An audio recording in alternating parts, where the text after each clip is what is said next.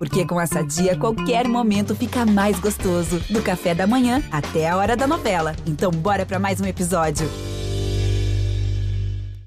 Muito bom dia, muito boa tarde, muito boa noite. Está começando mais uma edição do GE América. América time de Série A, América time de Libertadores mas está correndo risco aí no Campeonato Mineiro, está fora por enquanto do G4, a zona de classificação para a semifinal. Eu estou com os meus amigos Henrique Fernandes e Jaime Júnior, sou Rogério Correia, para a gente debater a situação do América no Campeonato Mineiro e projetar o que o time vai fazer na Libertadores. Já nessa terça-feira tem o jogo contra o Barcelona de Guayaquil. É a última etapa, o último obstáculo do América antes da fase de grupos da Libertadores. Bom, Quero saber se a ressaca da Libertadores, aquela vitória lá em Assunção, no Paraguai, sobre o Guarani, influenciou no sábado, quando o América perdeu em casa para o Vila Nova. O América usou um time alternativo, mas perdeu para o Vila, que não vinha tão bem assim no campeonato. O que, que a gente pode esperar desse confronto contra o Barcelona de Guayaquil? E agora, é... querendo saber se a chance do América, gente, no estadual já era. Se o América já está virtualmente fora da semifinal, embora ainda faltem duas rodadas. E eu vou começar, Henrique e Jaime, torcedor americano, não com uma pergunta, mas com uma opinião. O América subiu de patamar, gente. É time de Série A, é time de Libertadores. O América tinha obrigação de chegar à semifinal do Campeonato Mineiro. É a minha opinião. Não dá para passar pano, não. O América tinha obrigação de chegar à semifinal do Campeonato Mineiro e ele tem que conviver com essa nova realidade, com essa nova cobrança, com esse novo patamar. Falei, viu? Hashtag pronto falei, viu, Jaime e Henrique. É, mas só, só vou mudar o verbo, hein? Ainda tem, ainda é possível classificar, mas eu tô contigo. Mas tá são muito quatro difícil. pontos. Quatro é, não. Uma vitória da Caldense, tchau. Acabou, já era. Caldense ainda faz um jogo em casa, mas é, é a tabela da Caldense é um nhaca, né? Porque é, Atlético vamos explicar, Henrique. e o Galo na última rodada, né? Não é mole não. Vamos explicar que Vamos, explicar lá, já fazer essa pessoal não- conta? A conta pessoa é não do tem Jaime. obrigação de saber como está a É, classificação. também acho, também Atlético classificado 22. Isso. Atlético e Cruzeiro com 19, quase lá. Quase a lá. Caldense com 18. E o América na quinta posição com 14. Ou seja, da Caldense, que é o quarto, para o América, que é o quinto, diferença de quatro pontos para tirar em duas rodadas. Ou seja, complicou geral, né? É, e só o América, só situação- América pode entrar no G4, só pra explicar também, né? Não faz sentido a gente falar dos outros abaixo, porque só o América ainda tem condições matemáticas de entrar no G4, dos que estão fora. O Vila tem 12 pontos, com a vitória sobre o América chegou a 12 pontos. Mas ele, ele pode chegar a 18, mas ele tem duas vitórias só no campeonato. Empatou demais. Então ele faria quatro vitórias contra seis a Caldense e não pode entrar. Então são cinco times vivos na briga pelo título mineiro. O América e mais os quatro do G4. Lembrando que temos confrontos diretos. Caldense e Atlético na rodada 10, a próxima. Jogo em Poços. E Atlético e Caldense, jogo provavelmente no Mineirão, rodada 11. Última rodada do campeonato. A tabela da Caldense é um embaço. Né? A do América, menos difícil. Mas assim, a diferença de 4 pontos é duríssima para tirar, Rogério. É, e, e o América tem que ganhar as duas. Se o América ganhar uma e empatar outra, ele faz Isso, quatro pontos, só isso. chega a 18. Isso. E chegando a 18, ele, ele tá fora, porque ele só consegue vencer mais uma partida, termina com cinco vitórias. A Caldense já tem seis. Então, a América, primeira coisa, tem que ganhar as duas que restam. Ponto. Aí depois é torcer contra a Caldense, eu acho. Porque se a Caldense empata com o Atlético, Caldense vai para 19 pontos. E a última rodada, a Caldense pega o Atlético em Belo Horizonte. O Galo ganha da Caldense, o América terminaria à frente da Caldense dentro do G4 se classificaria. Acho que o melhor dos cenários para a equipe do América hoje, além de cumprir o seu papel e vencer os dois jogos, é torcer contra a Caldense. Primeiro para a Caldense não ganhar do Atlético. Se ganha a Caldense vai para 21 e aí acabou, o aí, Atlético, aí, aí acabou. né? Aí acabou. É, aí Atlético com 19, o Atlético, na última rodada, o Atlético tem um jogo contra o Vila Nova. E aí o Atlético com a faca e o queijo na mão para poder entrar, né? O poder saldo do fazer uma vitória. O saldo do Atlético com 4x0 no fim de semana é melhor, bem melhor que o do América. São eh, seis gols de frente. Tô olhando aqui a tabela, tô com ela aberta. E o Os América, 4 a 0 agora, se o agora. América ganhar os dois, aí a, a gente vai ver a conta pelo lado bom. Imaginando que o Coelho, pô, vai lá e vence os seus dois últimos jogos. Ele força a Caldense a ganhar pelo menos um dos dois jogos que faz. Que eu citei que são muito difíceis. Caldense e Atlético, em Poços. O Atlético é a melhor defesa do campeonato, só tomou quatro gols. O Atlético só perdeu para os times da capital. Só perdeu para os times da capital. Perdeu para o Atlético aquele pênalti no último minuto e perdeu para o Cruzeiro na segunda rodada, São João del Rei, um gol do Bruno José. O América estava vencendo o Atlético e tomou o gol de empate, vocês vão se lembrar do jogo da Independência. Então o Atlético só perdeu para os times grandes. É, pode segurar a Caldense. Se a Caldense, por exemplo, empatar os dois jogos, o América tendo vencido seus dois, o saldo do América vai ser melhor que a da Caldense. Porque hoje, os dois têm saldo 3, Caldense empatando seus dois jogos fecha com saldo 3, o América ganhando um jogo já vai para saldo 4, no mínimo. Então, é, o Coelho tá nessa, tem que vencer os dois jogos para jogar a pressão do lado da Caldense e olhar principalmente para esse jogo. E tem um detalhe também, né? Pode acontecer que a gente vai fazer aquela maldadezinha. Se o Atlético, Atlético, rival do América, né, ganha o jogo em, Valadares, Democrata, ele praticamente crava o primeiro lugar. Aí ele joga a última rodada contra a Caldense no Mineirão, podendo perder para tirar o América. Tem isso, pode ter esse cenário também, sabe? Agora, o que a gente pode tirar disso tudo é que situação, e aí vai na fala inicial do Rogério, que situação chata que o América se meteu dentro do estadual, que ele pode ser campeão, gente, pelo time que tem. Né? Não era para estar tá nessa aí, mas eu entendo o motivo. Foi, teve que dosar ali o elenco, poupar um aqui, um ali, passou na Libertadores, o que justifica todo o trabalho e esforço né, em termos de resultado. Então eu entendo o planejamento, mas eu lamento que o América corra esse risco tão grande de chegar à semifinal. Primeiro, que uma semifinal com um gigante como o Coelho é, é muito mais legal. Depois, porque a chance de ter um clássico é muito grande na semifinal, em dois jogos, seja contra o Atlético ou contra o Cruzeiro. Né? E finalmente, porque o América é um time que pode ser campeão. Então a gente tem é. um dos favoritos correndo um risco seríssimo de ser eliminado já no próximo fim de semana. Joga uma decisão lá em Uberlândia.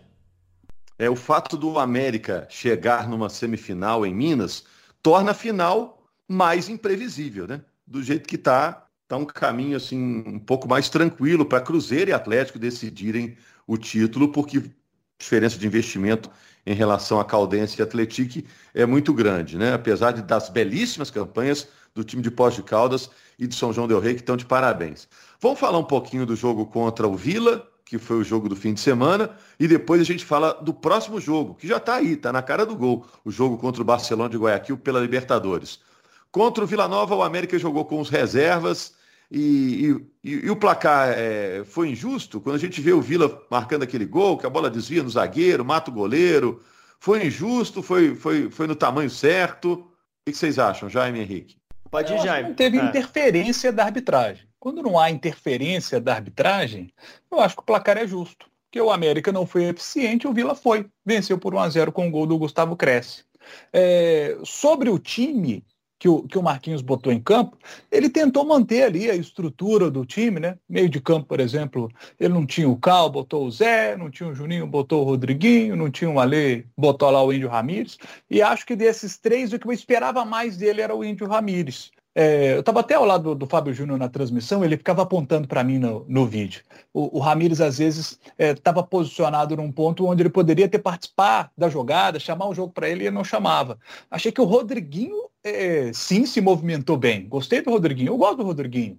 Se movimentando, buscando o jogo, sabe? Estava mais participativo do que o Índio Ramires. Quando o Ramires sair entra o Gustavo, o Gustavinho, eu gostei da entrada do, do, do Gustavinho, acho que entrou bem. É, o Mateuzinho, eu acho que é um, um capítulo à parte para a gente falar, está voltando agora para o Brasil, me parece ainda não está 100% assim do seu ideal físico e técnico. É, eu, eu, gosto do Mateuzinho mais aberto e ele estava buscando mais o jogo assim para dentro e, e, e, acho que não conseguiu ser aquele Mateuzinho né, que a gente que a gente está acostumado a ver. Gostei é, do Rodolfo tem que se preparar mais um pouquinho, né, Jaime? Senão acaba é. se queimando. Eu vi muito torcedor do América na bronca com ele, um cara que, é, que surgiu muito bem. Talvez não seja a hora dele ter essas oportunidades, assim, como, como titular. Tem que ganhar aí um, uma preparação física diferente, num futebol competitivo como é o nosso aqui, né? É verdade.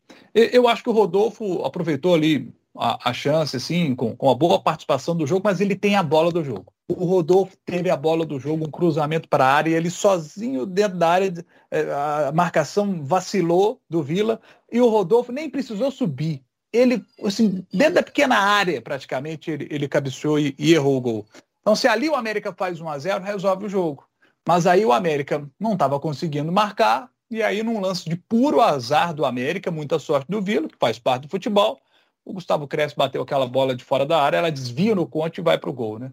Então, O América acabou não conseguindo vencer essa partida. Bom para o Vila, né? Que garantiu permanência na primeira divisão do nosso futebol. E péssimo para o América, que está nessa situação aí, muito difícil para se classificar, ainda possível, mas está muito difícil. E reação do Vila, né, Henrique? É, um time difícil de ser batido, né, Rogério? É, só perdeu pro Tombense, conseguiu não perder para nenhum time da capital nessa temporada, né? Empatou com o Cruzeiro, empatou com o Atlético lá na primeira rodada e agora ganhou do América. Essa vitória foi uma vitória totalmente fora do contexto. Talvez o América não tenha merecido ganhar o jogo pela imprecisão que o Jaime bem citou né, nas definições. O América ele melhora com as mexidas no segundo tempo, mas assim, nada que justificasse um gol urgente que tenha feito o Glycon trabalhar pra caramba. Não, acho que o Vila conseguiu conter bem o América. É, mas o Vila fez menos com o América ainda. Né? Fez um gol casual, teve algumas chegadas no primeiro tempo, a finalização, o Ayrton teve que trabalhar, até me pareceu bem, né, para uma estreia na temporada. Boa atuação, é. Boa teve atuação nada a ver né? com o gol sofrido, né, Rogério? O gol foi. Isso. Não tinha o que fazer. Mas eu acho que o América começou a perder é, a força para esse jogo, e acho não, com certeza, quando a Comebol marcou o jogo contra o Barcelona para terça. Porque o Marquinhos disse que ele queria usar uns caras. Ele tinha uns caras ali num, numa condição física um pouco melhor, falou, pô, vou botar para dar ritmo. Ele falou isso na coletiva, então, é, depois do jogo, falou, pô, queria usar uns cinco caras ali para dar um pouco de ritmo. E, pô, isso mudaria É. o cenário, ó, o time titular do América é melhor, né? E, e É, se eu- essa turma nem no banco ficou, nem né? no ali banco. assistindo. Esse é né? o ponto. O banco melhorou o jogo, o jogo do América, tá? O, o Gustavo entrou bem. O Henrique Almeida querendo não dar um peso maior, peso maior na área, embora não tenha tido grande atuação assim, ele é um cara a mais ali dentro. Tinha alguns jogadores para mexer um pouco no, no jogo.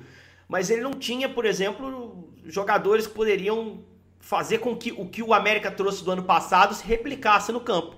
Se você, por exemplo, num jogo, num ambiente de dificuldade, você coloca um além um Juninho para controlar o meio, você tende a amassar mais o adversário. Então faltou um pouco de entrosamento. E aí, falando sobre o Índio e sobre o, o Matheus, o Mateuzinho, o América tem jogadores demais que chegaram abaixo fisicamente. Ah, o Mateuzinho e o Ramires são, para mim, exemplos claros. Jogadores do mesmo setor, ambos talentosos, com características diferentes, mas ambos claramente fora do melhor contexto físico. E por razões claras. O Mateuzinho, porque veio de um torneio menos competitivo, em que ele teve questões psicológicas graves, questões de saúde, que ele precisou tratar. Não, não foi segredo para ninguém, ele abriu essa situação e foi muito forte fazendo isso. Que tem uma vida tranquila agora aqui de volta ao Brasil. É, isso atrapalhou muito o trabalho dele em Israel e ele está retomando agora. E o Índio Ramírez teve uma lesão grave de joelho. Ano passado ele pouquíssimo jogou pelo Bahia. Então, o fato desses caras hoje não estarem engrenando está muito associado à questão física também. E acho que, que isso dá um cenário de um pouquinho mais de melhora. O Marquinhos sabe disso. Por isso que ele não hesita em escalar esses caras.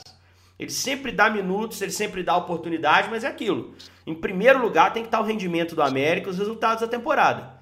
E depois a recuperação dos caras. Se eles conseguirem se recuperar para as duas coisas andarem juntas, perfeito. Se não, naturalmente vão perder espaço e vão aparecer outras figuras, como Everaldo, como Pedrinho, que não foram para esse jogo e que provavelmente vão estar em campo na terça, no grande jogo aí dessa, dessa semana que é o Barcelona. É, são jogadores, tanto o Mateuzinho quanto o Ramires, que já apresentaram talento em outras oportunidades. O Mateuzinho no próprio América, né? E o Ramires lá no Bahia.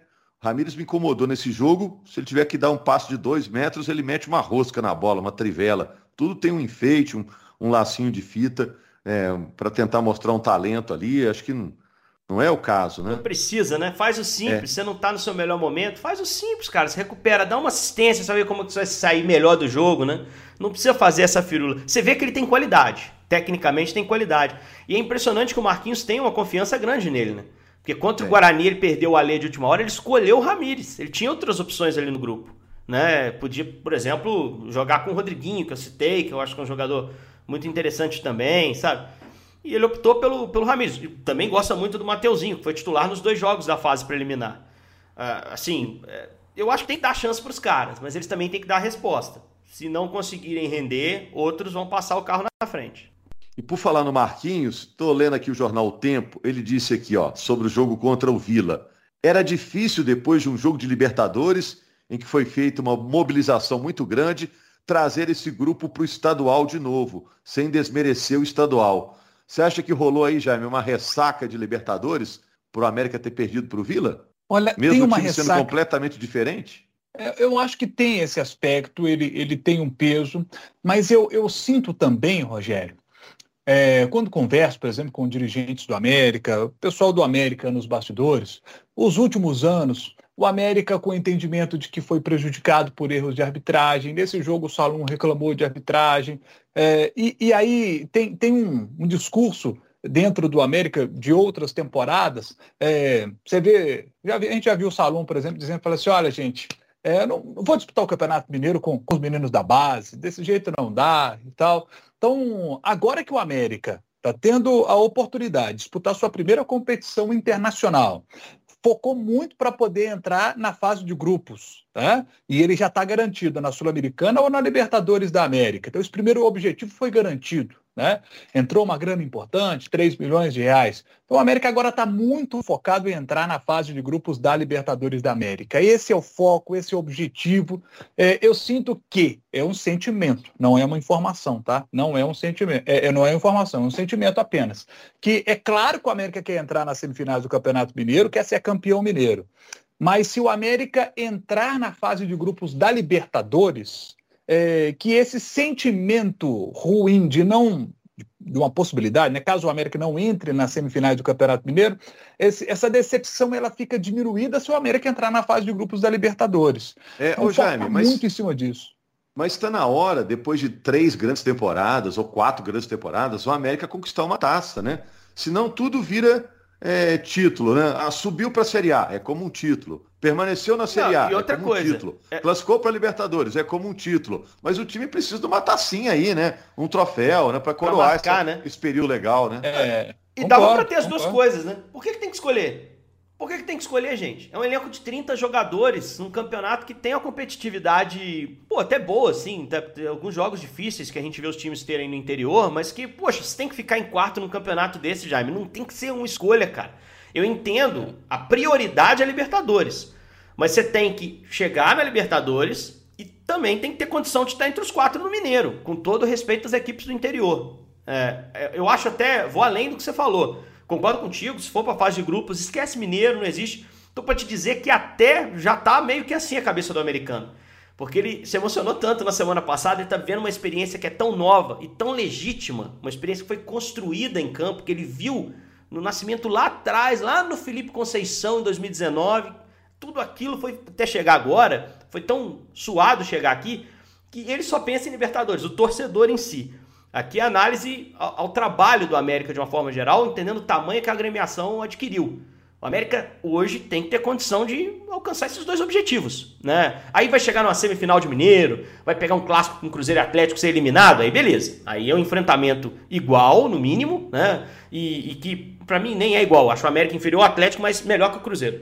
É um enfrentamento nesse, nesse sentido, um contexto de clássico, que se você passar ou não passar, é diferente a, a, a avaliação mas você tem que estar entre os quatro do Mineiro. É, se o América ficar fora para mim, eu vou entender, mas não vou concordar, honestamente. Não é, não é, isso mesmo, não. Tem que estar pelo menos na semifinal, ainda tem chance, mas tá muito complicado.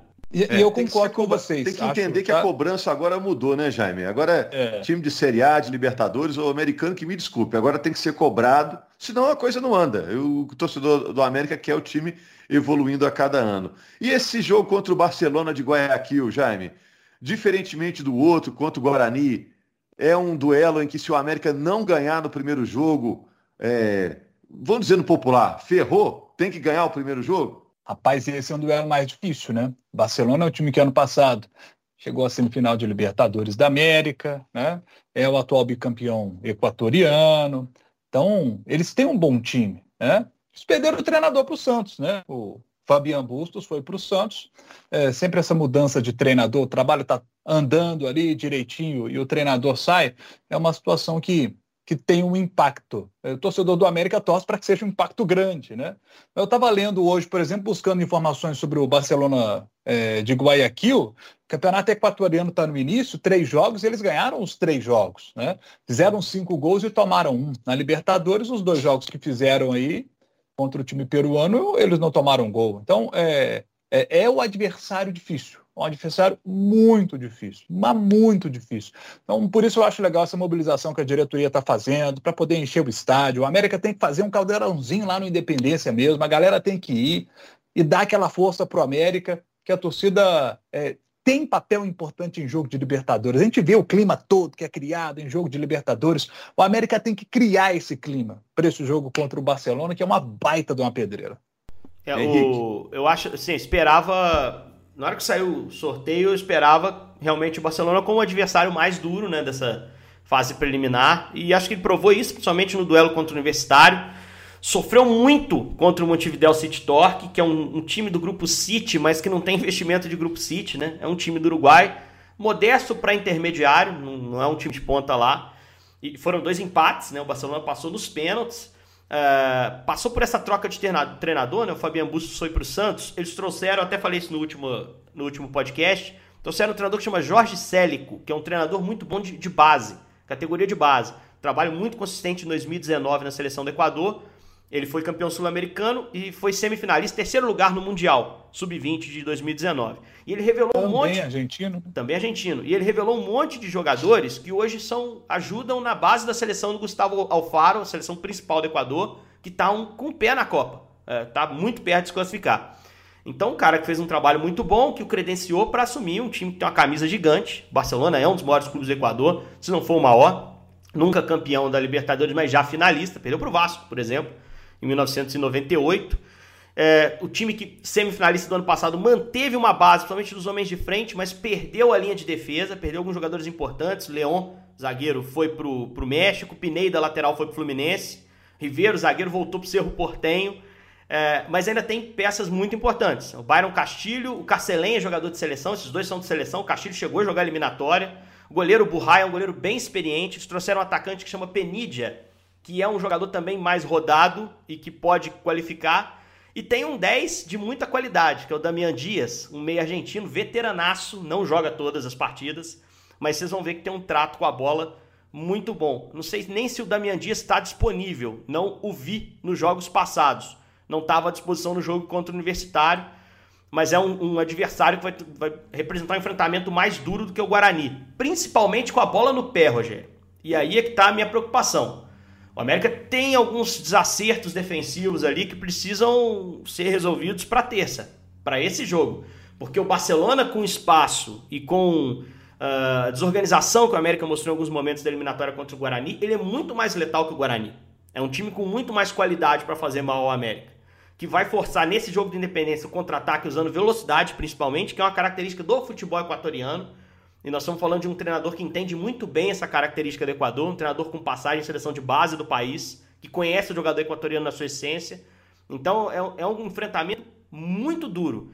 É, o América não é favorito para esse cruzamento. Não é. O Barcelona é o favorito, mas o América tem time para enfrentá-lo muito bem. E quando a gente for falar do jogo de volta, tem outros componentes que o América não experimentou na Libertadores, questão de torcida. Guayaquil não tem altitude, tá, gente? Guayaquil é, é o nível do mar, tem calor, mas não tem altitude. Então, na semana que vem, a gente vai tratar também desses assuntos. Mas para esse primeiro jogo, é tentar ser mais eficiente com a bola no pé diante da baliza. Não acho que o América vai ter aquele domínio, aquele volume que criou contra o Guarani. Deve ser um jogo mais aberto. Mas é ser eficiente com essa bola no pé, Rogério, e de forma alguma cometer os erros que cometeu de posicionamento defensivo, de desencaixe no meio, de demora para fazer a pressão depois de perder a bola, porque o Barcelona vai lá dentro. Se demole, o Barcelona vai lá dentro.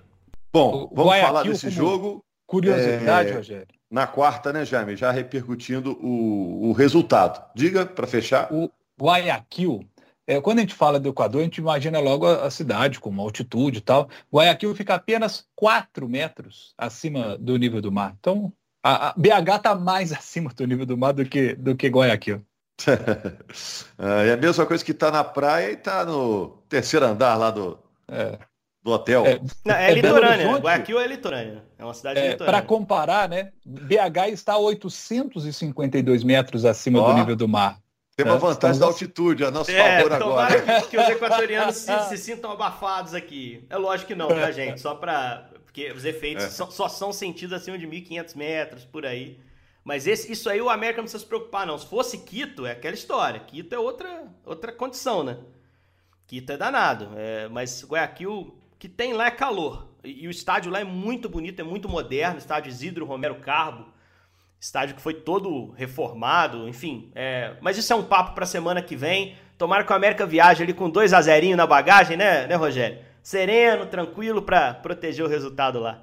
É, aí arruma aquela retranca violenta lá. Enfim, tem que fazer o resultado na terça-feira. Um abraço aí, torcedor americano. Vamos ver essa sequência do América na temporada. Né? O América está vivendo grandes emoções esse ano. Abraço aí, Jaime Henrique, torcedor do América. Até.